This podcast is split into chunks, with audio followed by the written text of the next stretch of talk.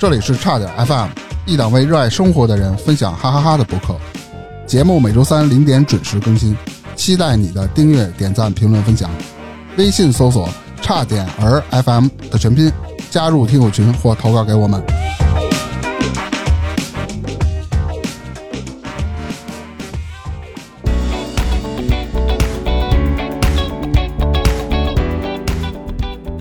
大家好，我是大明。我是火大克。呃今天是北京大概四十多度一个大太阳天儿啊，但是今天怎么说呢？特别神奇。我们早上啊，跟两个朋友，算是我的引荐或者推荐之下，让两个朋友见了个面。因为这两个朋友啊，他们现在都在做心理疗愈这一块儿，不同的是，他们疗愈的方式和方法是不一样的。我就特别希望他们俩认识一下，然后今天有一个机会就让他们俩见了面。但是见面的时候，其中一个朋友又带来一位从业了二十年以上的心理疗愈的所谓的大师。为什么叫大师？待会儿咱们细说这个原理。嗯，所以今天我们有三位嘉宾在我们的现场，对吧？嗯咱们现在欢迎一下三位嘉宾，然后咱们让三位嘉宾互相自我介绍一下，好不好？好，啊欢迎。首先从丛老师开始吧。大家好，我是丛老师。哎，丛老师是现在大概有二十年左右的，不管是从教师经验也好，是从心理疗愈也好，大概有二十多年了，是吧？是的，啊，童老师经历特别的丰富，然后故事一定也特别多。待会儿咱们后面慢慢慢慢聊，看能聊出什么故事来啊。好，下一位，你介绍一下哦大家好，我。是高华，嗯，然后高老师对，是做了艺术，做了公益，然后又做了心理学，最后就做了一个整合艺术疗愈师，是不是自己叫自己老师特别害羞？挺好的，大家都挺好的是这么讲。吗？啊，对高老师是这样，跟我一样，原来我们是同事，做了很多年设计之后，他是清华美院毕业的，哎呦呵，做了很多年同事之后，后来突然一个巧合的机会去做了好几年的那种公益，公益治疗这种自闭症儿童的公益组织哦，在那里工作好多年。通过这个公益之后，他现在真的花了很多的真金白银去学习心理疗愈这块儿。他首先自己感兴趣，然后自己也希望自己有一个工作上的这种转变，所以他开始现在全身心的投入到这个艺术心理疗愈这块儿。哎，好拗口的一个名字，真的是。特别好，说的啊非常顺。下面再介绍一下第三位老师，大家好，我是桑吉。哎，桑吉这名字啊听着特别神奇吧？特别嗯不像咱们汉族的名字，嗯，但是这个是桑吉老师入了这个所谓的什么藏传佛教藏传佛教之后起的这个哦，法名，哎法名我都忘了这叫什么名了。儿嗯，不太懂这些。待会儿跟你聊聊这方面，给你行行行盘盘道。嗯，对，有点那个雪域高原的意思啊。对。但是为什么嗯今天桑吉老师也在这儿？因为桑吉老师最近在开始做那个一个颂钵冥想，颂钵冥想的，也是心理疗愈这一块的东西。对，嗯嗯其实这是叫身心灵疗愈，也属于心理疗愈范畴，但是它特殊的一个分支叫身心灵疗愈。然后颂钵冥想，然后艺术、绘画，包括戏剧疗愈，它都整合在一起。对，其实桑吉老师的身份很多，不单单是这种藏传佛教啊、心灵疗愈这一块儿，他其实还有很多别的身份。但是不知道桑吉老师方便不方便说？如果不方便，咱们就把这一块先隐去，专门现在今天先聊聊这个心理疗愈这块儿。引出一些神秘感，嗯，对，那是说还是不说呢？勾的听友好好听啊，要不哦都介绍完了，他们听什么呀？对不，对？期待啊，期待！我就说吧，我其实对这什么心理疗愈啦这方面也不太懂。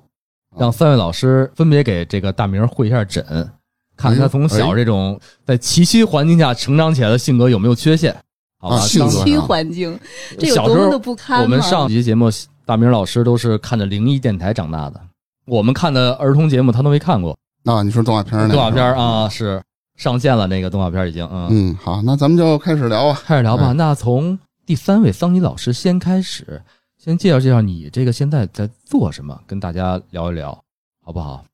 好，可以。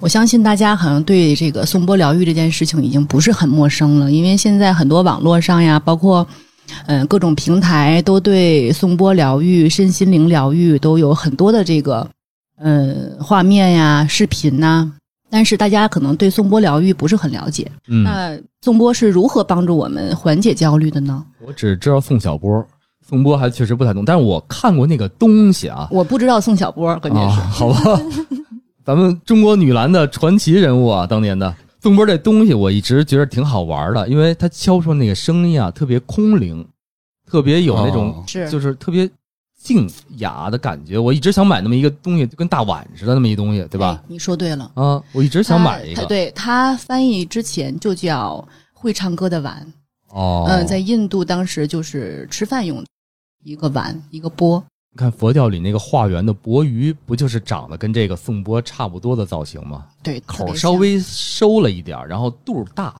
圆底儿，大概是这么一个东西。每个都不太一样，哦是吗看它要传递什么样的能量。哦呵，它是多个是吧？对，有大小哦不同，然后也有底的这种不同的造型，哦对它传递的能量也不太一样。那比如像咱们开始一个这个颂钵疗愈课程之后，咱们是用多个波去做不同的声音去做疗愈呢，还是说一场疗愈下来只用一个波就可以完成呢？那肯定是不同大小、不同声音的那个高低的波做一场疗愈音乐会。哦嗯，大家要听不同的声线，然后它对应的不同的器官，还有身体气血各个方面，还有气脉脉轮，都需要不同大小的波。那我认识桑吉老师的时候，其实桑吉老师还没有开始做这个颂钵疗愈这块儿。嗯，那会儿他是做文化艺术工作室的这块东西，嗯包括嗯什么京剧啊、茶艺啊、茶道啊、嗯这些方面的。嗯嗯那您是从什么时候，或者是说从什么契机开始就想去做这个颂钵这一块呢？对，有一些嗯生活上的变故，然后一下让我觉知到了这个事情的重要性。这样说可能有点含糊其辞啊，说的不够深入。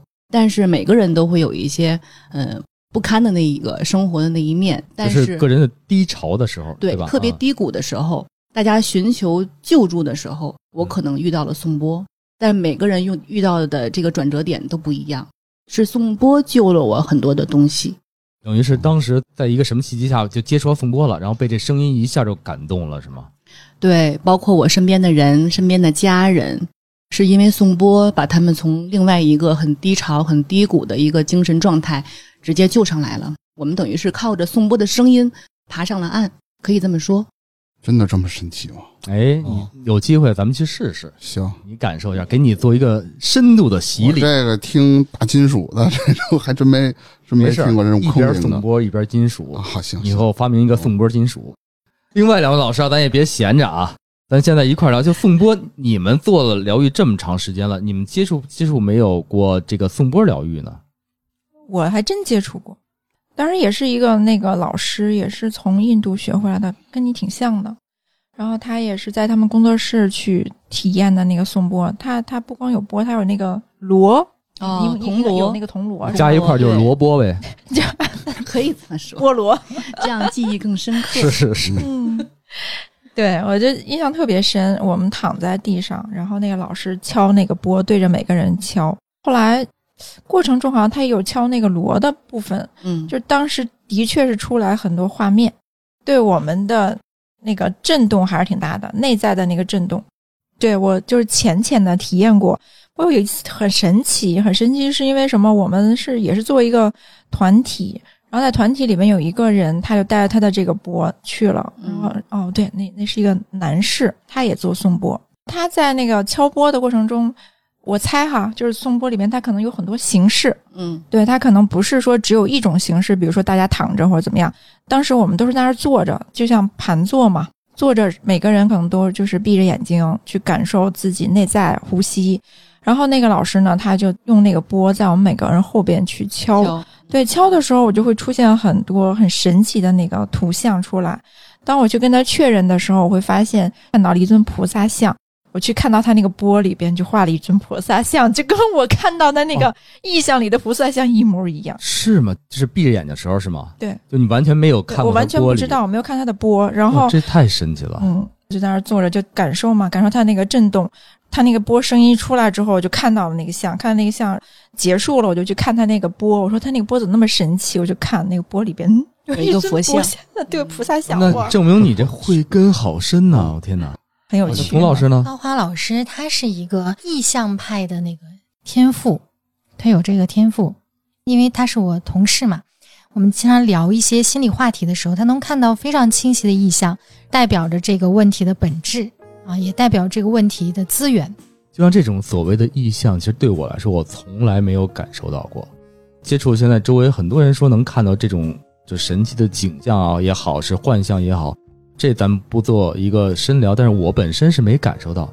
但是今天跟三位老师聊之后，我发现他们这种人，所谓不管是慧根深或者是什么角度也好，就是他们真的能看到很多的这种意象。嗯，哎，你说这，我想起来，我一个朋友，他也是信佛很多年了，就一直吃斋嘛。他也给我讲了，有一次上课，同学跟他闹着玩，从背后啊勒他脖子，勒完脖子呢，其实勒死了。没有，其实已经快断气了。反正那种状态下嘛，他就看天上就有一条金光，看见了什么童子还是什么什么，然后人家就说他挺有慧根，我也不太懂这些东西。那待会儿咱们录完音，我也勒勒你你你不，我不是，你看不着童子是吧？不我我我不是是，你让他给我敲敲就行了，你别给我勒我，我但是我知道大明老师也一定在他的人生中也看到过很多的这个意象。现在你看这。会儿看见了，对，不同的小小虫在天上飞哈。啊，因为大伟老师每次喝多之后，他肯定能看到好多意象，没有，那就全断片了，完全不知道了就。是吧？那你记不住那是嗯梦里也能看到很多意象。啊。一般都这这是噩梦这。这，待会儿你给他点播一下。对，点点播点播我一会儿。是就这个梦境哈，我一到重要的时刻，我就会前一天晚上会做梦，今天录音之前，你昨天肯晚上定能梦见您啊啊，，肯定你看看，能梦见，是是是，就是这意思啊毫。无疑问啊。那现在这么着，先请桑尼老师把他这个叫什么颂钵呀，给大家先介绍介绍，你这颂钵是怎么开始的？咱们聊完之后，你的颂钵现在疗愈过程是个什么状态，好不好？我大概做了一下提纲啊，哦因为大家不是特别的了解，所以我把这个颂钵的一个流程大概跟大家讲一下，让大家有一个了解。我今天犯了一个错误，就是没把钵带过来。哎呦哎太我昨天晚上特别特意想去趟工作室，然后结果呢，带着孩子去游泳，钥匙没带，得，哎你瞅瞅，错过了今天一个特别美好的一个环节。没事，下回再来呗。对，下回咱专门给您开一期，啊专门是敲钟的。这一期咱们就不说话，就敲一个多小时的播。哎对，然后好不好收费。哎，多收付费节目。对，咱拿播语跟大家交流。行，我大概跟大家说一下，颂钵是嗯怎么能够缓解我们焦虑，包括解压呀、啊放松啊，因为现在社会人其实挺需要这个东西的。太需要了。嗯，因为很多人找我。去做颂钵，都是因为姐，我最近压力太大了，我就睡不着觉啊，我好烦呐、我说先别说了，咱们先坐下来敲一会儿钵，然后一会儿你再说。嗯所以说，颂钵产生的声音和震动是可以调节人体的大脑波，使人产生一个阿尔法的脑波，从而改变身体负面的一个能量，促进血液循环。通过这种共振，帮助身体疏通淤堵的一个部分。啊这都是百度抄下来的是吧？对我怕输入输出有错误，所以把那个 对，我听了这词儿特别官方。嗯都都已经都写下来了。但是这样说不会有错误，对对对，不会有哦歧义，是，呃，显得我还比较专业。哎，嗯，是呢，对，对，您这一专业他又听不懂了。嗯是。你给大明解释解释。都是理论方面的啊。啊，所以说，还有一个就是我看了、呃好多年前看过一本书，一个日本人写的，叫《水知道答案》，不知道大家有没有了解？没有，就是水就在这个结晶状态下，也就是说冰哦呃结晶状态下，你跟他，比如说贴一个标签啊，啊，你夸他什么的？我对我啊恨你和我爱你，它结晶出来的这个、呃状态是完全不一样的。嗯在你跟他呃产生这种负面的能量的时候，它就嗯很丑恶，那个结晶哦真的是这样。哦大家可以搜一下，网络上有很多的这个对，这我看过。对对对嗯图片，嗯。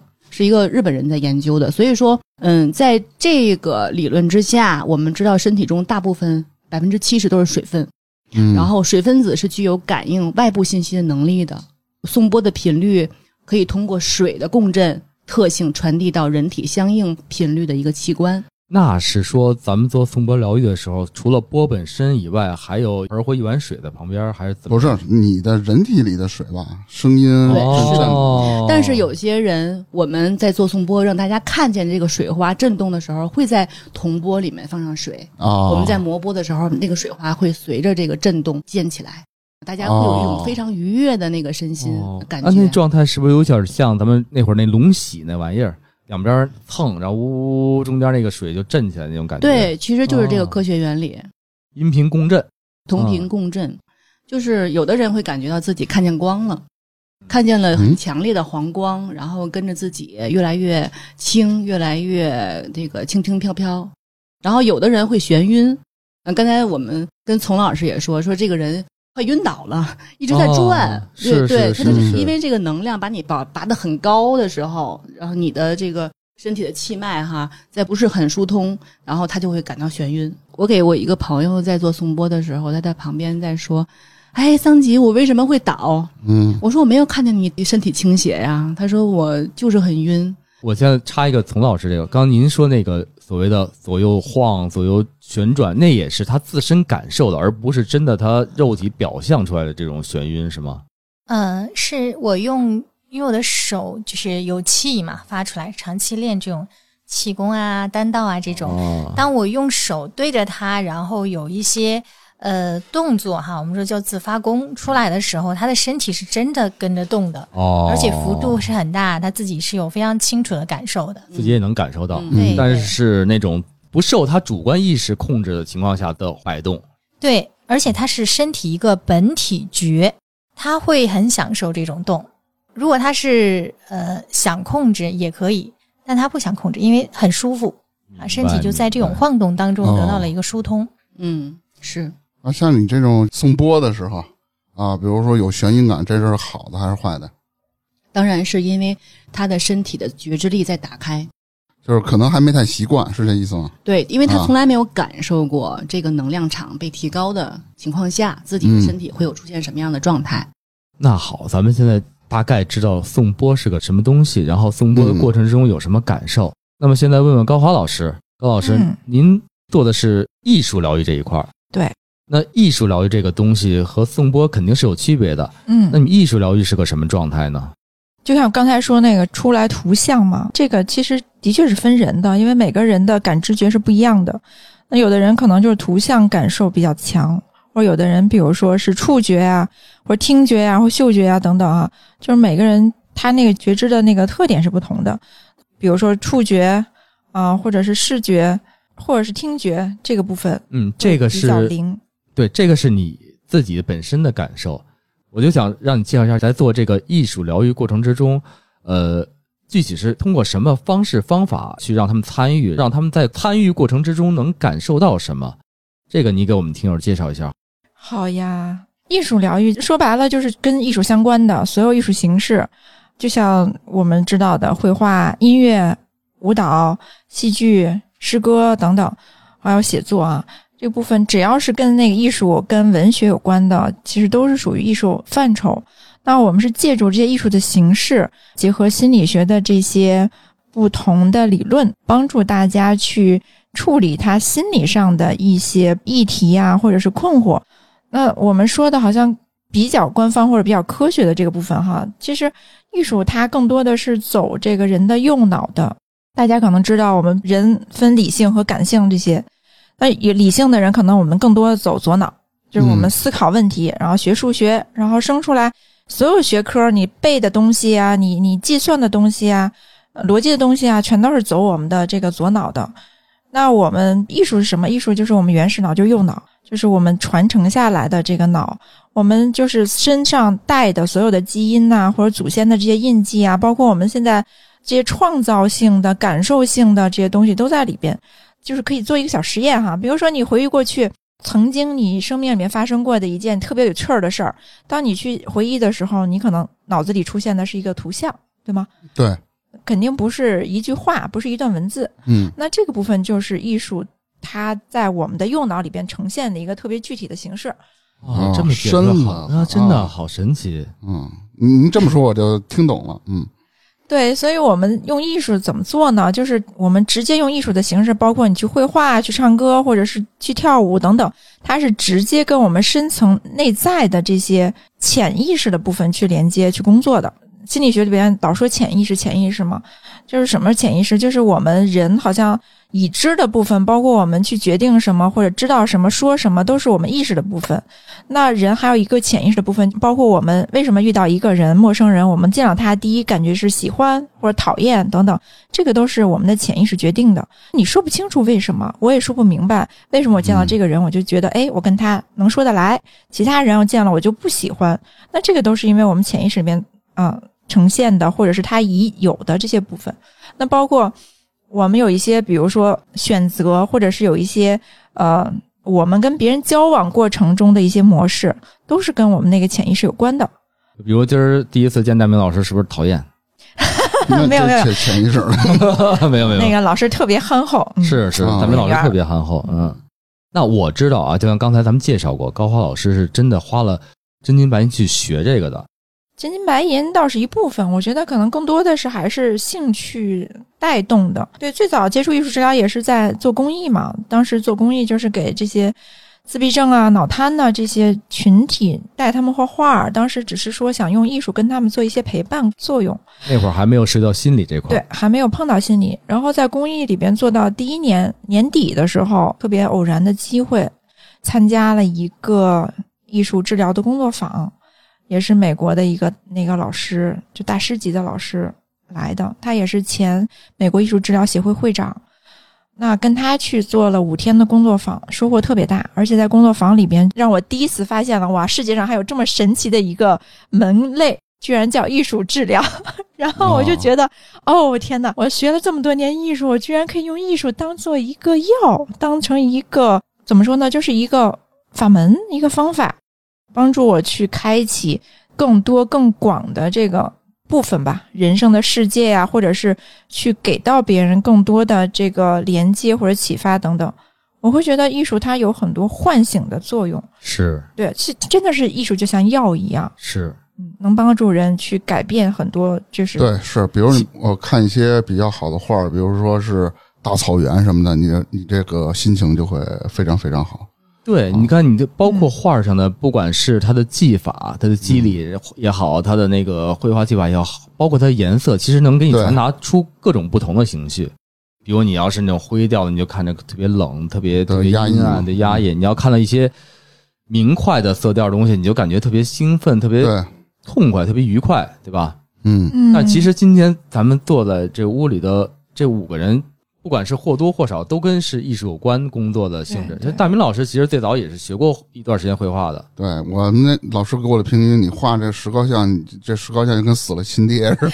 就那个，没事，这是你以后开创一自己流派。对对。所以这个老师肯定不是艺术治疗老师，他嗯很不专业。我确实画过派画法，幽默派画。老师是那个艺术 PUA 派的是吧？对我借纸借笔，从来不带纸那种。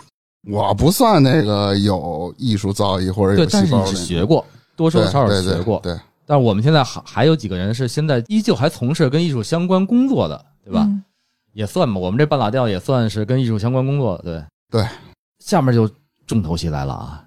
今天我们 第一次见面的丛老师，但是丛老师不管是资历也好，然后个人修为，哎，都是一个特别。比我们现在在座人要高一个档 level 的，哎，是，英文不错呀，要高一个 level 的人，对，我也就会这一个，我知道，嗯，没事。然后就请冯老师介绍一下自己现在在做什么，好不好？因为我们都不太熟悉真正你在做什么。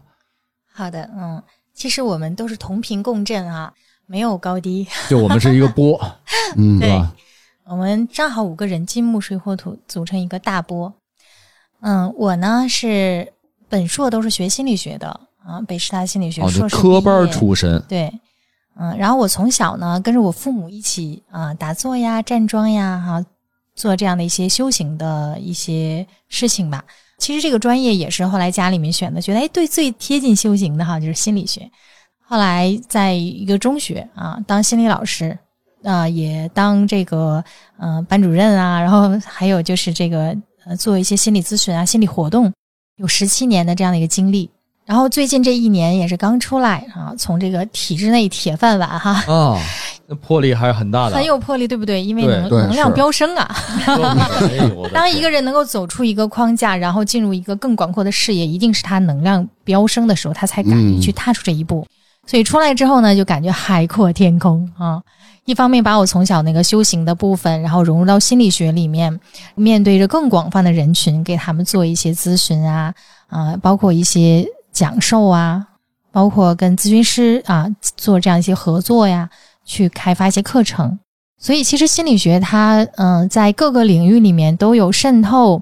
那么我们说从学生的角度来说，如果他的心理问题得到了解决，他心理的卡点还有认知的通道被完全的拓展开，那么他学习的潜能是非常巨大的，他可以成为一个学神学霸。有没有类似于这种实际案例给嗯大家分享一下？我这个小学是清华的料，结果上了一个专科，从小学习就不好。那你当时是没有认识哎，真的真要把通道打开了，我家了不地了，了不地了，我没准就是状元了。嗯对，说到通道这个哈，呃，就可以举一个例子。我们其实学习的通道哈，不光是刚才高浩老师说那个左脑那个分析、推理、逻辑判断啊那样一个呃言语化的一个东西，还有很多，比如刚才说到那个右脑啊、想象力啊、创造力啊、感知力啊，包括学习的动力、积极性，这都是右脑的一个基础。那我们其实身体还有动觉，对吧？你看一些小孩子，嗯他很愿意动，就老师不专业会说啊，你要坐在这儿板板的，这样的话就把他身体动觉那个通道给关闭了。是哦是，一定要手背后，坐的板啊，直。对，小小时候不都那样吗？嗯，对，你看身体僵化，人的思想就跟着僵化。对，你像抑郁的人，你就看他基本身体动作很很少啊，把自己板得很紧，嗯嗯、他的灵活性哈，就能够从他的嗯生命状态里面看出来，就是被限制住了。就从他的体态来说，感觉不到这个人快乐，肢体动作就相对的少一些。嗯，嗯因为他体验少。其实我们学习不光是这个左脑啊或者右脑这一块儿，整个身体都在学习。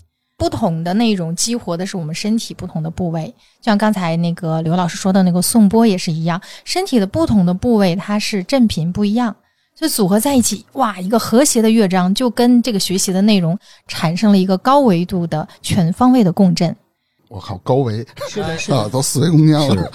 所以你得动起来，你动起来之后，你的其他的这个窍门也被打开了，对，你就不至于上一个专科了。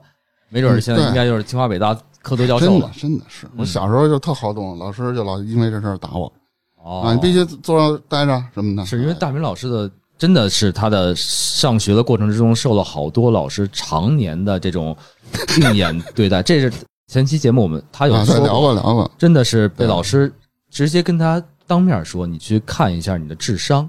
对你去开个入职证明去吧。对，就这种老嗯师在，就因为他的成绩那会儿不太好，所以老师以这种语言直接跟一个孩子说这种东西，我觉得对他的伤害是特别深的。对，那会儿确实是那班主任，我这恨他一辈子，我从来没有恨过一个人，我真是特别恨他。本期节目里，咱们指名道姓骂一骂吧。算了吧，这个没必要，我觉得。翻篇儿翻篇儿。哎对，但其实这段经历也是一个很宝贵的财富。嗯，当他从这个经历里面跳出来再回首的时候，哎，他的那种阅历呀、智慧呀，包括他怎么从体验当中反转出来的这一部分，嗯、往往是能够帮助很多人的。反正就是抗压能力强了吧。刚才啊，咱们就介绍简简单单就是各位在心理接受的一些很初层面的一些东西，但是心理这个东西往后说，就是科学的尽头都是玄学。哎，各位老师，事那怎么说？遇事不决，量子力学是吧？哎，真有文化，啊，必须的这我都没听过。啊！好，各位老师在这个心理教学之外、心理疗愈之外，涉及好多佛学、道学方面的东西。啊，也比较有研究是吧？哎，是研究深了。就像刚才那个洪老师说的，小时候经烦恼即菩提是吧？对嗯经历过这些东西，不见得是对你来说是一个坏处，嗯反而对您成长是有一定的好处的。他就是从另一个方面去看待这个事情。对，嗯是的，嗯，你看大明老师现在多稳呐、对他非常的自信。啊，有吗？没有啊。就很从容嘛，就是第一眼看上去就很从容。是，对，嗯，比如我们现在直播里面有任何的啊，一看他就心踏实下来了。嗯，对，火 儿大。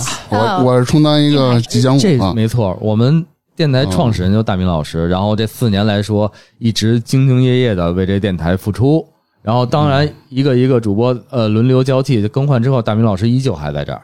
嗯，对，是这个定海神针是没错的，对，喜欢这个嘛，热爱哎这个。是看那盒够稳哈。对，就是很多人都说我你你干这干嘛呀？也不挣钱什么的啊。我是说我我喜欢呀，我就想做呀。你说我做了四年了，因为一些比如说成员走了或者什么的这种原因，我就不做了，我亏不亏得慌？而且对咱们的这个几万听友来说，也是不负责任的对很对？很不负责任的啊。反正没有什么特别重大的事情，我觉得就是坚持做吧。他们当时想的是，就是我们的爱好，我们想朋友之间去聊一个东西，那么把聊天儿录成音频，然后共享给大家去听，也没想从这里真正获得什么。但是随着嗯时间长了，咱们这个投入，包括设备啊、场地啊等等，是有一定投入的。但是呢，从今天开始，我们也想，如果有可能的话，通过电台的能量，能不能获得一些收益，对吧？嗯、所以我们干了什么？开辟了这个打赏通道。嗯，对对哎，包括各平台都有，包括微信的这个对对，公众号上也开打赏通道，也有部分的朋友给我们打过赏了，但是太少了。哎，所以待会儿的节目最后呢，我们把这个通道还有感谢一下我们这个打赏的啊，朋友，对，可以好不好可以？可以。哎，嗯再把这个打赏通道再跟大家唠叨一下。路过不要错过。哎，嗯是喽。那咱们现在在心理和这个不能叫玄学吧，作为这个佛学和道学传统文化呃传统文化，对，咱们在心理和传统文化，咱们结合着聊一聊，好不好？呃，哪位老师可以先讲一讲这个心理和传统文化怎么能结合到一块儿？那嗯丛老师先试试。可以的，嗯，因为其实哈，刚才我们聊到了说这个小孩子哈，这个开发这个潜能的案例，嗯，还没有说完，就是说那怎么样能够让这个孩子嗯有一个很好的学习的状态？我们道家讲精气神，炼精化气，炼气化神，对，他就很有生命力啊，他有精嘛，他就很开心，他跃跃欲试，嗯，很有好奇心，很愿意去尝试，不怕失败。气呢，然后他就会有行动力啊，气推动他，你都不用去管他，很多拦都拦不住，他都要去做事情啊，然后嗯去、对，嗯、发光发热，然后啊，当自己有很好的体悟，然后他就会去分享哈，就是这样。再往上，我们说神其实就是讲究那个一个人的灵感呀、灵性啊、思维呀、智慧呀，对，所以我们说，其实我们回归到我们生命哈。这个不同的部位，像刚才刘老师讲这个颂钵也是一样，就是我们要激化我们整个人体这个潜能，包括刚才说到那个动觉，所以这个孩子一定要体验着去生活、去学习。哎，比如他有很多的啊，这个劳动的体验呀，然后人和人各种互动的体验呀，嗯包括他的不同的情绪，然后可以用身体语言表达出来呀。包括刚才艺术治疗讲到的，可能有一些躯体疗法呀、艺术疗愈呀、啊舞动啊，包括我们传统文化里面的太极。所以其实我们后来发现，一个孩子如果他被僵住了，那他的那种自发性的动作就被限制住了。所以，比如我们有个举个简单的例子，就是哎放一段音乐，然后让他来想怎么动怎么动。你看那个小孩子嗯很小的时候，只要有音乐，他自动就动起来了，他根据那个节奏来，身体就和他同频共振。他越大越好像这一部分就被限制了，所以，嗯、我们解锁我们的生命啊，包括我们一层一层的生命组织、不同的部位、不同的器官，包括在不同的体验下去觉察那种我们身体的倾向性，其实这个都很重要。好，刚才高华老师讲到说，哎，人的潜意识为什么看一个人特别喜欢啊？为什么觉得哇，我就命里缺你？这都是我们的身体的记忆留下来的。我们经历很多，嗯、可能这一世的啊，包括可能我们其他世的这个身体的体验性的、经历性的记忆，都会让我们潜意识里面有着与众不同的内容啊。这种类型的人给我的感受，好像曾经伤害过我，那我本能的我就会排斥他。那这种类型的曾经给我非常幸福的体验和感受，那我就很喜欢他，很想接近他，一见面就感觉很亲切。另外，我们说，如果我们之前很喜欢的一个体验，但是未被满足，还想要，然 后这个时候呢，就会发现好像这个爱还没有得到满足啊，还是要寻求更多的这样的体验啊。其实都是我们感受性的记忆在我们身体里面潜藏着的。这个听上去稍微有点所谓的玄学，其实我觉着这跟人的这个遗传基因啊什么也好，都是有一定关系的。包括哪怕除了人以外，动物的，你怎么知道一个小鸟它这种低等生物，它张开嘴的话，它知道吃东西，它知道叫声，它知道跟着父母去学飞行，这些我觉得都在他遗传里是有一定的这种继承的，刻在对吧？DNA 里的。对，是的，嗯，非常智慧。对，这个就是家族代际遗传下来的你的生命密码。刚才那个丛老师说了一个观点，就是说艺术也好，天性也好，它是需要舞动的。就刚才丛老师在讲这段的时候，他的表情的肢体动作是特别丰富的，这个我们是没办法 嗯给这个听友们去去看这个画面，但是我们眼睛看到的童老师是一特别灵动的状态，因为他讲到这块儿的时候，整个人的状态就不一样了。对，他已经是真的，不管笑容也好，肢体动作也好，特别投入。但是这让我想起一个什么事儿，就是高华老师当时在那个他的教授的手底下参加过那些活动的时候，也有除了咱们表面桌面上那种所谓写写画画以外，有好多是需要你身体投入进去的这种艺术疗愈，是吧？我看过有一些什么泼着墨、泼颜料在地上的，然后还有一些所谓的类似于舞蹈式的东西在里面。你给大家介绍介绍这个。其实就是整合艺术疗愈场嘛。在这个整合艺术疗愈的过程中，不是说，呃，我的艺术形式一个一个挨着上，不是这个意思，而是说我们底层肯定都是以这个心理学为基础的，就是这些理论肯定都是支撑的。就是要我干这些东西，其实不是为了让你纯跳舞或者纯，我不是让你纯粹的只是在里边舞蹈一下，或者是让你再画个画、泼个墨，不是这样子的。大家可能外人看起来觉得说，哦，你们是在发疯吗？为什么要把那个颜色泼在地上，或者是怎么怎么样哈？他们会有其他的解读，但实际上不是这样的。实际上，我们全部的目的都是为了为这个体验者和个案去服务的，帮助他去解决他心理上的这些议题。那可能不只是现在的议题，不是当下的议题，它有可能是一些包括是创伤经历啊，有可能是包括一些就是像刚才宋老师也说到代际传承里边的东西。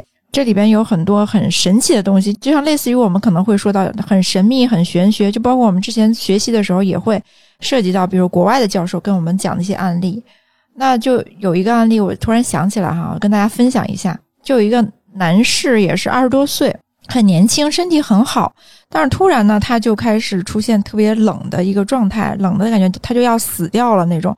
明明是大夏天，天很热，但是他就觉得巨冷，他又去找医生，看了好多医生都看不好他，看不出来毛病。那后来他就去找心理医生帮他看。那在这个过程中，他可能那个流派哈，他应该是用的是家庭系统排列，哦对加排用的加排的那个方式去给他做的。系统排列是吧？呃，用用那个方式给他去做，后来就会发现他的上上一代的有一个舅舅，那个舅舅是在战争中冬天啊一个寒冬给冻死的，冻死了之后呢，这个家族的人好像就遗忘掉他了，就没有给他做任何的哀悼，也没有做任何的处理，这个人好像就从这个世界上消失了，也没有人，包括什么墓碑啊、纪念呀、或者是对他的一些这个送别呀、等等都没有，然后这个人就无端消失了。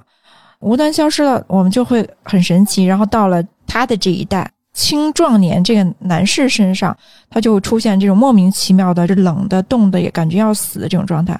所以他发现他们家族里面出现过这个人，他是代表他们家族的这个人来告诉大家，这个人曾经存在过，这个生命存在过好。神奇哦，啊！这会让我想起一部电影儿，啥呀？就是前些年那个动画电影《Coco》寻梦环游记》，嗯它那里是一个以墨西哥为背景的一个美国电影，但是它讲的就是我这个家族的人不能把我的前辈或者是往生者遗忘。你是往生者，如果你被遗忘了之后，你就会在另一个世界也消失掉。嗯就是大家需要有一个传承，一个记忆，要有一个所谓的供奉也好，反正大家要记着他，他的照片也好，那涉及到咱们国内就是他排位也好，或者他什么也好，就是大家得纪念这些故去的人，嗯不要一下把他们遗忘掉。如果你们把他遗忘掉，他在那个世界也就消失了。对，其实这就是前我们中国文化传统不就是这样吗？我们为什么有这种家族的这个坟冢吗？就是要一代一代的留下来。我们对家族祖先就特别敬重，而且过去的我们都发现啊，就大的宅子里边，他们自己的睡的床旁边或者是另一个房间里边都有他们的那个家族的牌位、祖先的牌位，他们对这个祖先是非常敬重的。祠堂，对祠堂，是有没有什么有趣的或者有意思的故事能跟我们听友分享一下的？记得最印象最深的哈，是我给一个女孩在做疗愈，因为她已经离职很久了，这段时期自己身体还不是特别好，也是因为抑郁嘛、焦虑、情绪上的一些变化，所以说他找到我的时候，我当时当下的感受就已经不是特别好了，因为那个负能马上就传导到我这个身体上面来。所以说我我说你就不用再说了嘛，我们先送一下波，然后我们敲一敲，看看能不能帮你再化解一点。所以说当下他坐下来的时候，整个这一场颂钵不光是有钵，不同大小的钵，还有海浪鼓、雨棍，还有这个鸟笛，嗯，甚至还有风铃，嗯，还有这个热带的果壳，都对它产生了一些。这个大自然的声音的一种疗愈，把它的维度提高了。您说这些就是除了钵以外的一些东西是吗？对我们真正在做音疗的时候，它不光是有颂钵，它还有在模仿大自然声音的这种乐器。哦，嗯，比如说像雨棍，雨棍呢，它就是在模仿下雨哗啦啦啦的声音。嗯，大家在我通常在做疗愈的时候，让大家戴上眼罩，会沉浸在这种大自然的声音当中。所以说，他们听到这种雨跟哗啦啦的声音，会特别的释放，特别的解压，就有点像那种现在流行那种白噪音似的。对，其实就是白噪音，也有一个白噪音的音箱，我会借助那个白噪音的音箱，里面有鸟鸟声，嗯，会有一些蛐蛐叫，就特别好听。但是呢，大家觉得又很少能够在生活当中听到的声音，他把它吸收到音箱当中，给大家播放一下，让大家回归到自然。森林的那种疗法，虽然我们没有在森林，但是可以感受到森林的那种呼吸，还有这个声音，嗯，对它进行一个放松，跟那个比如说助眠音乐似的，类似于那种的，对，比如下雨声嘛，它那可能是什么风吹树叶的声，嗯，啊，小溪的声，小鸟叫的声。现在我们很多平台上不都有那个呃吃播在录这个咀嚼音，对，咀嚼音。还有听这个呢？有有有有有，它不单单是那种，还有是拿一些东西揉那种玻璃纸，咔那声有人还爱听那些东西啊。一般小宝宝都不喜欢那个吗？小孩儿对类似一闹你就拿那个一揉，他就不闹了。我原来就那么哦，你家儿子喜欢这个是吗？啊哦，所以说就是这种声音对他们来说是一种大脑和身体的放松，快速的进入一种冥想的状态，然后帮他去做放松。其实整个一个流程一个多小时，我自己特别累，完全是在释放他的负能压力。嗯，然后我是处于接收的状态，没有办法，我必须接收。你就那个垃圾桶那痰盂儿，互相没有任何交流，他躺在那儿戴着眼罩，但是这个赋能马上就传导过来了。就人睡着了，你得睁着眼看着他，吓人呢，都 不容易啊！不是我看着，是这波还有这乐器都看着他。所以说，接收他的这些赋能，这个时候他其实嗯还有需要一个出口，就是他要哭。坐起来之后，果不其然，眼泪哗哗的流，然后坐下来跟我说：“说桑吉，我刚才一点都不想哭，为什么我的眼泪在你在送这个绿度母心咒的时候，为什么在止不住的流？其实是唤醒了他心里面那个伤最薄弱的那一面，让他去释放出来了。”对。哎，那这个高华老师，我问一句，这像不像你的艺术疗愈？刚才说那种音乐疗愈那块状态，就是通过一些音、一些声波这种东西，让他达到一个他身体里需要的一个波率啊，或者频率啊，然后让他就触发他这个哭感了，就突然就很想哭。其实就是刚才桑吉老师说的嘛，跟他内在的一些记忆和频率相符了，相吻合了，就唤起了。是的，是的，一下仨老师的观点串一块儿了，嗯，都谈到这东西了。那看来，其实就包括你们所谓从事的这种疗愈别类不一样，但是其实都是互相互通的。对，而且呢，可能有的听众会想，哎，那我哭到什么时候是个头呢？啊，就是每个人的生命状态，其实它也是会有一些呃阶段性的啊发展。就比如我的来访者，他们有很多悲痛的、伤心的情绪被压抑了的时候，他就是需要那个情绪宣泄和疏通的阶段。啊，他哭哭哭，然后各种的，就是允许自己哭，哭个半年一年，哎，之后就不哭了。哭半年一年呢，这有点长吧？这个 就是，嗯，他会跟我讲，这个家长跟我讲的。其实他呢，来访者哈，我的来访者是他的女儿。他通过心理学的这样的一些交流，他发现他自己其实压抑了很多负面的情绪，之前没有表达、不允许的，或者表达出来怕别人有评判。他知道了这个原理之后啊，他就每天也不是每天哈，就有机会他就坐在车里听着那个呃音乐，比较悲伤、符合他频率那个音乐，然后就哭。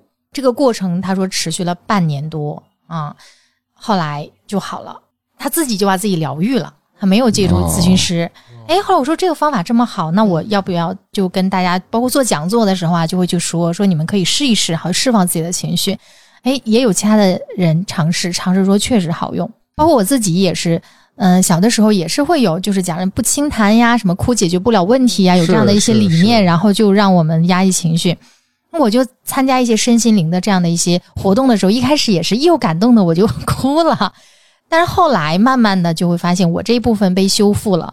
那我再去参加这样的课程的时候，我就看其他人哭，然后我这边全是强大了，怀抱式的，嗯，就是我在跟对手，因为他往往会两个人搭嘛，然后就有一些互动式的，很感人的这样的一个互动，然后我就哭不出来，然后我更多的是要抱持他，嗯啊，很喜悦。有没有一种可能是这样？就是比如我是一个来访者，哎，来访者刚才这也是一个知识点，就是心理咨询师对于他的，咱们不能叫患者，对吧？就是都叫来访者是吗？对，我们不去评判他。对啊，你看这刚才我听到，因为他们用了好几回“来访者”这个词儿，有没有一种可能，就是咱比如咱看电影，看一些比较悲伤电影，就我开始不想哭，但我周围的人可能慢慢的开始都哭了，或者是电影渲染一个情节，突然间起了这情绪了，啊，莫名的我就哭了，这个算不算也是一个被他的这种气场或音量感染了？您这叫共情啊，这不是疗愈是吧？您这叫入戏了。那看来我感情还是比较丰富。嗯嗯，入戏了啊！我说怎么看篮球飞人灌篮高手就哭了呢？原来是共情了啊！对，共情这个解读非常的专业。如果我们是没有办法自控的那种哭，那就另当别论了哈。我刚才讲那个例子，就是其实那个活动哈，大家基本就是要去哭的，但是全场都在哭，我哭不出来。啊，因为我已经那部分很少很少了，但是有的时候我们做咨询的时候，我们还要留一部分伤痛的部分，好跟来访者共振。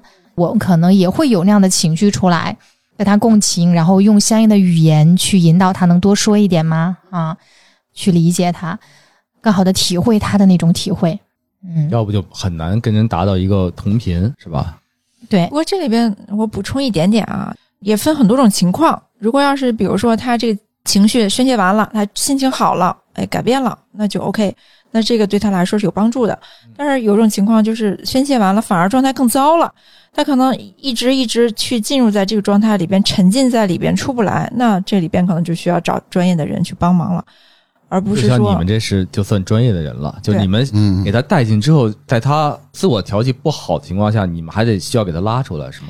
因为学习理论知识或者学习这些技术嘛，我们是有方法的，一步一步帮他去从这里边出来，而不是说我就哭哭完了就没事儿了。他有的时候，如果你碰到他那个创伤点，那是需要经验很丰富的人去帮助他去修复这个创伤的，而不是说让你哭吧，你哭就行了。有很多情况是说让他就哭就打开，但是你不能帮他收拾，这个是很危险的一件事情。补充的特别的好啊。全面了，就像刚才我说的那个家长，他哭，因为他学了心理学技术嘛，他就知道他哭完了之后要看到他这段经历的资源的部分，比如他看到自己好坚强啊，虽然经历过这么多的伤痛，但是现在啊依然的很强大，然后就很积极的面对生活，包括他去发现有什么能让他收获的地方，然后包括现在他能够怎么样去更好的支持到其他的人等等，这个资源的部分也很重要，所以为什么我们？专业的工作者会共情他，然后还会去完全的接纳他啊。我们说的无条件的去保持住这一部分，同时呢，到最后是一个积极资源的转化。就像我们道家讲那个太极，对吧？有阴就有阳。是。那之前创伤是因为看到了阴，没有看到阳。那现在我们把这个呃阴的部分，而且是他压抑的潜意识的部分，给他意识化、言语化。之后呢，再去看到那个阳的部分，这样的话，它合抱成一个太极，转起来，它就成为了对，成为了一个圆满的生命的状态的体验。再去想到那个画面的时候，可能就不是暗淡的了，是光彩的。同时，它还能生生不息的向前转动啊，转成更大的太极，去让自己感受到这个能量的提升。其实颂钵也是这样的原理，就是他在哭宣泄完了之后，一定要让他哭，哭痛快了之后，你再给他一个自我的肯定，要让他从当下的那个伤心的部分一定要跳出来，告诉他他嗯要肯定自己现在我们做的这些事情是有用的，他自己的生存是有意义的，对生活对世界要充满美好啊，还有一些向往，这是一定要给到他，对，让他充满了希望，充满了美好，到最终要走向愉悦和放松。所以说我经常给自己定位就是大乐自在，无所谓。在经历过生死的人，对这些世间的这些小事都可以看淡，都可以过去。对，真的是，就是生与死，其实是人一生之中必须要经历的两个阶段。其实你要把这两个阶段，你要想平和了，其实你在生命之中遇到的什么事儿都对，都不叫事儿了。对，都可以过去。大不了一死，一死之后你跟这个世界拜拜了，什么事儿都跟你没关系了，有什么的呀？对吧？嘿嘿，是不是？您没未必还真能拜拜还会再见，是想见就能见，就是自主了，哎，自在了。那是。我曾经有一次去高华老师线下这种体验课体验过一回，那次的体验我们是三四个人在一个空间里，然后高华老师给我们指，按照时间不同去放了几段音乐。第一个，比如时间最长，在这个音乐环境之中，你想画什么，你画出来之后，好，然后大概自我解读一下。第二段音乐就越来越短，越来越短，然后在这个之中，你能画出来什么东西？通过几幅画看你这个画东西的变化转变。因为我是完全没有接触过这些东西的，我以为这个课一堂下来，从高华老师的角度，你能告诉我一些什么？但是下来之后，我发现一个问题，他当时没有告诉我什么东西，因为在参加课之前，我也不知道这个课最终能给我什么。那高伟老师能解释为什么我体验完了没有告诉我一些什么？你还记得当时就是结束的时候你收获了什么吗？或者你感受到了什么？就是有没有就是从你的专业角度能给我解释一下那个过程之中是能收获什么？所以我也想让听友大概能听听，比如参加一次艺术疗愈体验课之后，我能收获一些什么？那节课主要就是让你觉察自己近期的一个情绪状态，看到你的一个生活状态和情绪状态，去让你看到你内在的那个部分。其实我学的这种艺术疗愈或者整合艺术疗愈，它应该怎么说呢？它们里边是有很多流派的。就比如说日韩流派，更多是分析性的，比如说你画一个线条，画一个房子，画一个树，我就分析你你怎么了，如何了。但是我觉得这个部分它不是在分析部分，我们更多的是说，就是创作者啊自己去看自己内在呈现了什么。怎么说呢？核心的一句话就是，呃，每一个人都是自己的心理治疗的专家，所以你自己一定知道自己的这个议题在哪儿，然后你自己知道自己怎么去解决你自己的这个部分。我们其实更多的是让大家在这个体验中去看到。哦，原来我的真实内在的呈现是这个样子的。哦，我以为我是一个，比如说兢兢业业、很那个教条的人，但是实际上，比如说这幅画出来之后，我会发现，哎，我内在有有这么多创造性的、奔放的，或者是说跳脱的部分都有可能。你会发现自己有很多不同的面相，就是跟你自己以为的你的那个状态是不一样的。那这个就是让我们向内看，让我们看到更多自己的面相。大家应该都听说过“人格面具”这个词儿哈。嗯，我们对外什么是呈现人工面具？我还真没听说过。给 我解释一下，真的我真没听说过。不是不是打岔啊，就是很多时候我们对外的时候，你对朋友啊，或者对其他人、陌生人的时候，你可能呈现的是一个状态。包括我们有生活中有很多角色嘛，你当父亲的时候的角色是什么？你当呃工作人员的角色是什么啊？我在工作中的角色，还有就是我们跟朋友在一起的时候，我们角色是什么？我们会有不同不同的角色转化。比如说，我们对外的时候，可能都戴着我们的面具，对吗？我们通常可能会说它是我们的人格面具。那让别人看到的时候，呈现出来的，也许我在别人面前都是那种开朗乐观，跟别人所有的能聊得来，说得很好，然后感觉我这个人特别健康。但是你会发现，身边有一些人平时就觉得很棒，跟谁都关系很好，然后所有的事情都能处理得很平顺。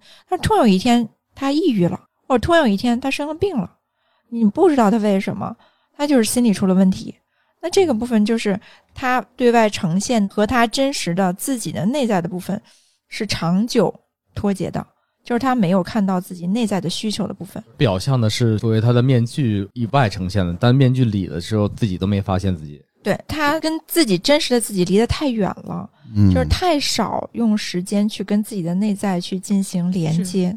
对，我接着高老师这句话哈，我就说现在咱们每个人都在做儿女，在做父母，然后在做工作岗位上的自己，但是唯独没有在问问自己想成为什么样的我，没有人在想我在做什么样的人，我想做什么样的人，都在塑造别人当下的那个角色。我真正的想做是什么？嗯、对，对我是我想成为什么样的自己，没有人在探究、向内探寻我的心里头想做什么样的人。嗯，所以说，大家现在刚才高老师说说人格面具摘下之后，突然有一天这个人格面具我戴不下去了，我必须得是面对我自己的时候找不到，茫然，谁呀？谁是我？我是谁？大家平时说的那个人格是两个人格啊，我们说的是专业的这个心理学术语的人格。来，嗯，大哥，我问问你一嘴，你想成为什么样的人？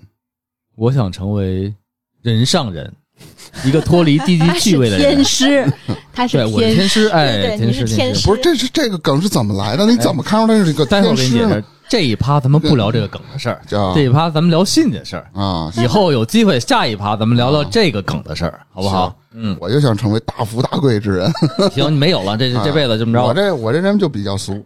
但是从刚才高华老师说完了，我明显感受到什么呀？这么聊这些话题，跟高华老师有一年多以上没这么聊过了。我发现他真的是成长起来了。为什么我刚才提这个问题？因为当时我记得我参加完他的这个疗愈课程之后，我现场提过这些问题。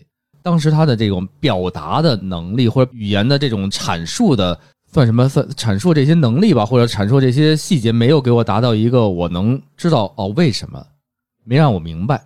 但是今天他给我讲明白了，因为他可能对这东西他吃的更深更透，他自己把这个东西已经幻化成自己本身的内在的东西了，他能特别明白的给你阐述出来了，明显感觉到你的真的进步成长。我跟他说，我说作为一个来访者也好，我作为一个患者也好，我来了，我以为这一节课你能给我什么东西，但是他这节课上下来，他没有告诉我这一节课我能真正获得什么，或者你这节课能给我什么。我说那如果我是一个体验者，免费体验者来的话，那我可能以后对报你的班儿啊，或者是继续去学习这个课，我可能会存疑，或者我就走了，你的客户可能就流失了。当时我是从这个角度来考虑啊，有你今天这个话术表达给我之后，我知道我该干嘛了，我知道我以后要继续怎么上你的课了。对，获得了天师的认可。哎，这个属于是什么呀？这属于一个是高老师的修为层次在往上走，对是的二一个也是您在往上走，您能听得懂 他说的话了。我以为他这叫什么呀？这叫文化提高了，不是不是对顶峰相见。哦，对，有一个一方面是你见证我的成长，还有一方面就是你的确经历那次之后，成长了是吗？对，嗯经历那次之后，你也已经种下了一个种子呀。对，因为当时我可能直观的认为，如果我是从一个经营的角度来说啊，我一节课我希望我能抓住我的客户。如果从纯商业角度来说，但是你那节课如果我是客户，我可能就流失了。但如果现在我觉得你再开这么一个课，比如把大明老师叫过去去上，嗯，那他可能就留下了。当时是两个这样吧，状态，大明老师我我没准。儿我要睡着了。对你现在马上入定了。对我说话啊是不是特别有疗愈性？就是就是催眠是吧？嗯，你知道吗？心理这件事儿，包括疗愈这件事儿，一定是双向奔赴。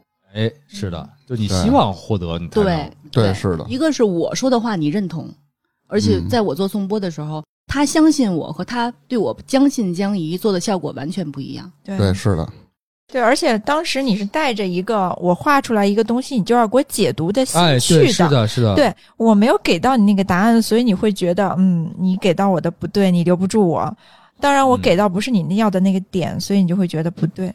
没悟性。啊、那会儿当时天师的那应该是说个还没显现出来。啊，是是是是是，应该是说我们有很多认知的局限，每个人都有认知局限嘛。对对对，就是我们会在那个认知局限里，就就跟孩子跟家长对话一样，孩子说的一些话，家长觉得你就应该这个样子，你就应该这样回答我，但是你没有这样回答我，嗯那就不对，你你这个孩子就不对，你就得掰过来。哎，这是很多情况会出现的，对吧？对但是如果要是比如说我们是敞开的，我就不带任何的预设和条件，我不设计说你会给到我什么答案，我就是去感受一下你到底在做什么，你能给到我什么，我能学到什么，或者是我能收获什么。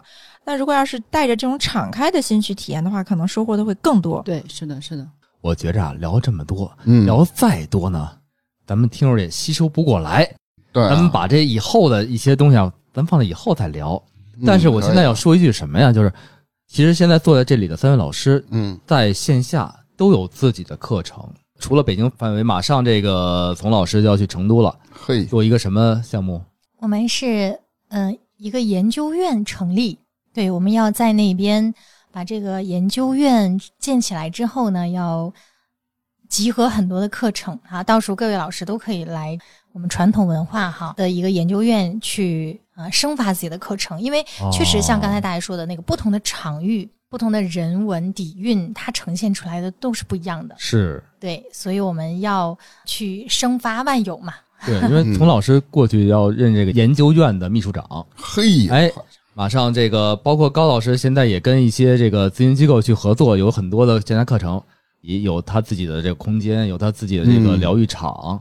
那么我们听友如果感兴趣的话，可以加差点 FM 的微信、官微信，我们可以带着大家组织一定的活动，然后带着大家一起做一些心理的疗愈，然后治疗一些自己这心理的这个所谓的阴暗面，让它阴阳调和啊，让各位听友达到一个所谓的大圆满状态。慢慢吧，咱们希望通过这些东西能达到这么一个好的良性的一个体验、一个感受。对下次带波来，哎，是下次给我们敲一个小时锅。这这，今天这个是一个疏忽了，嗯。但是欢迎大家下次可以去体验一下。对，可以去刘老师的线下对的那个机构去体验一下。所以我们为什么说体验呢？我们不光是一个心理层面的疗愈，身体，因为我们说心理的根本是命，就我们这个生命，它是一个我们 说人类命运共同体，就这个大命自己这是个命，但同时我跟我连接的这个，我们又集合成了一个更大范围的命，所以它其实嗯、呃有很深的不同阶段的这样的一些我们要去开发的这样的一些能量部分。所以呢，就像刚才讲到这个，我们传统文化道家修行哈，就讲究炼精化气、炼气化神，可以彻底的把一个人的能量激发出来，然后让他的这个生命力更加的旺盛。然后他首先祛病健身嘛，对吧？啊，延年益寿。然后还有就更高层级的，就是返老还童、长生久视。对哎，，因为我们的生命能量只要走低，它一定会生老病死。但是我们已经找到了那个让每一个当下成为能量攀升羊角的那么一个密码，那我们就可以持续的提升我们生命的能量，就不会病啊，也不会老。是啊这个路径，其实早在黄老之学很早，其实就是已经有很多的呃相关的总结呀，包括相关的一些论证啊，很多先人实践过来的。嗯，刚才高华老师的那个艺术治疗，其实也是我们都是从不同的角度去激发一个人的生命潜能啊，包括这个桑吉老师的那个呃颂钵。所以为什么我们说嗯我们可以、这个五人的团队可以搞在一起，来去共创一个更加全面的这个生命觉醒和能量提升的这样的一个、嗯、以后啊，下。一步 咱们就开一个那个什么，差点儿心理疗愈机构，那这不能叫差点了，这心理疗愈还能差点把那点儿补上，哎，哦，对对对，是吧？把那对差一点补上，然后也希望更多的听友能多多给我们打赏，然后让我们差点 FM 进一步哎获点力，对吧？让我们能继续坚持做下去。那么在节目的最后呢，我也感谢一下，呃，咱们一块儿吧，感谢今天来现场的三位老师，感谢贡献这么多精彩的节目。嗯谢谢谢谢。同时呢，在节目最后呢，也希望大明感谢一下给我们打赏的听友。好，感谢一下梁可、藤爷抽风、小粉大宝贝儿、先天性爹味儿不耐受，哎谢谢各位给我们的打赏啊！也希望更多的听友能多多给差点打打赏，让我们除了为爱发电以外，能有真正的一些精神食粮。哎，对，嗨，就能让天热的时候买吃根冰棍儿啊！对，对对对 是我们打赏渠道有什么？呃，大家可以通过微信搜索“差点 FM”，在咱们公众号上有打赏渠道，对包括在呃小宇宙上各个平台，对各个平台上都有一些打赏的这个官方的渠道，都可以对我们进行打赏。也谢谢各位听友，好，那咱们今天就聊到这儿，拜拜。拜拜。拜拜。拜拜，感谢各位。